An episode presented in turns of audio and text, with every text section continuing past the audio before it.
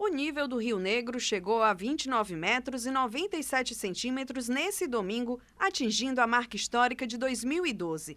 Na passagem de domingo para segunda, o rio permaneceu estável e manteve essa cota, a maior dos últimos 100 anos. O fenômeno atrai a curiosidade de famílias inteiras que vão ao centro registrar a mudança na paisagem.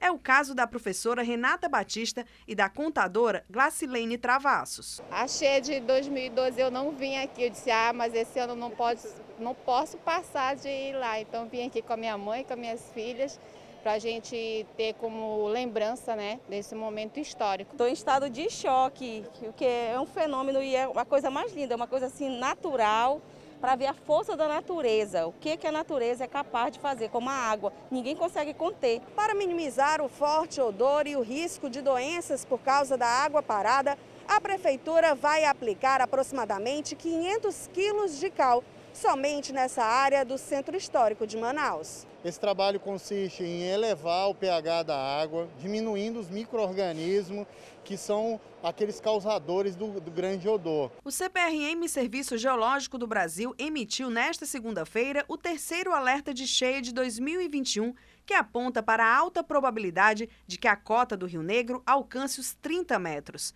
Para a pesquisadora do CPRM, Luna Gripe, a tendência nos próximos dias é de estabilização. A gente já vem observando aí nessa, na região, principalmente central da Bacia do Negro, Solimões e Amazonas, é de estabilização e a partir da próxima semana, provavelmente, entre a próxima semana e a outra, o nível dos rios deve começar a baixar. Beatriz Gomes para o Sistema de Comunicação Encontro das Águas.